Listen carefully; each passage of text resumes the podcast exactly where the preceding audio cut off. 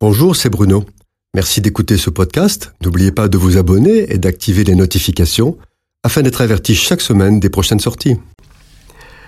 Dieu a voulu que l'homme soit responsable de ses décisions, de ses choix et de ses actes. De ce fait, il n'impose rien à l'homme, mais il dit très précisément ce qu'il attend de lui. Charge à l'homme de le faire ou non, c'est son choix. Ce principe est le même dans la vie spirituelle. Dieu veut bénir l'homme, le garder, lui donner les meilleures productions du pays. Mais pour tout cela, il y a la part de Dieu et il y a la part de l'homme. Il est ouvrier avec Dieu. Il est artisan avec lui de la bénédiction qu'il reçoit. Jacob a fait cette expérience. Après différentes péripéties, et sur le conseil de ses parents, Jacob fuit la colère de son frère Ésaü, auquel il a volé la bénédiction paternelle. Il se rend chez son oncle Laban en Mésopotamie. En chemin, Dieu rencontre Jacob à Bethel où il a la vision d'une échelle avec des anges qui montent et descendent. À ce moment, Jacob reçoit l'assurance qu'il est héritier de l'alliance passée avec Abraham et Isaac. Il veut désormais démontrer à Dieu qu'il est digne de cette alliance malgré des débuts calamiteux. Après avoir travaillé 20 ans chez Laban, Jacob s'est considérablement enrichi et il retourne en Canaan avec ses douze enfants, ses deux femmes et leurs deux servantes. En chemin, un soir, un ange ayant l'aspect d'un homme arrive face à Jacob et lutte avec lui toute la nuit. Jacob ne veut pas le laisser partir sans qu'il les bénisse.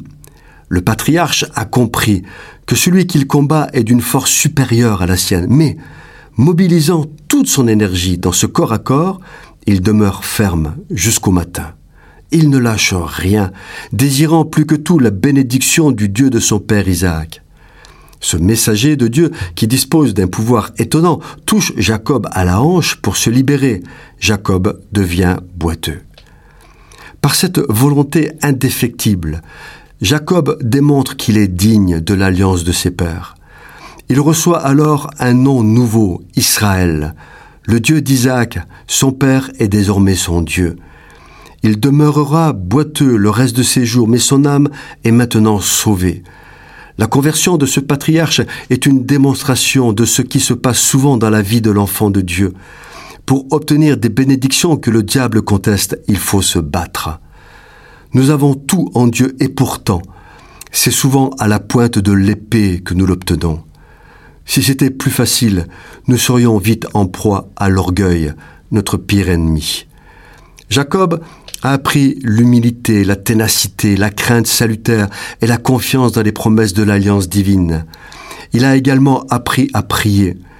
Il a fait tout ce qui était en son pouvoir, tout en croyant fermement que la délivrance viendrait de l'Éternel. La moisson est grande, mais il y a peu d'ouvriers. Jésus cherche des femmes et des hommes pour entrer dans sa moisson des femmes et des hommes animés de la même volonté et de la même détermination que Jacob, afin d'hériter de l'alliance de ses pères. Voilà ce que Dieu attend aujourd'hui des hommes et des femmes déterminés. Cette chronique vous a été proposée par Bruno Oldani et Jacques Cudeville.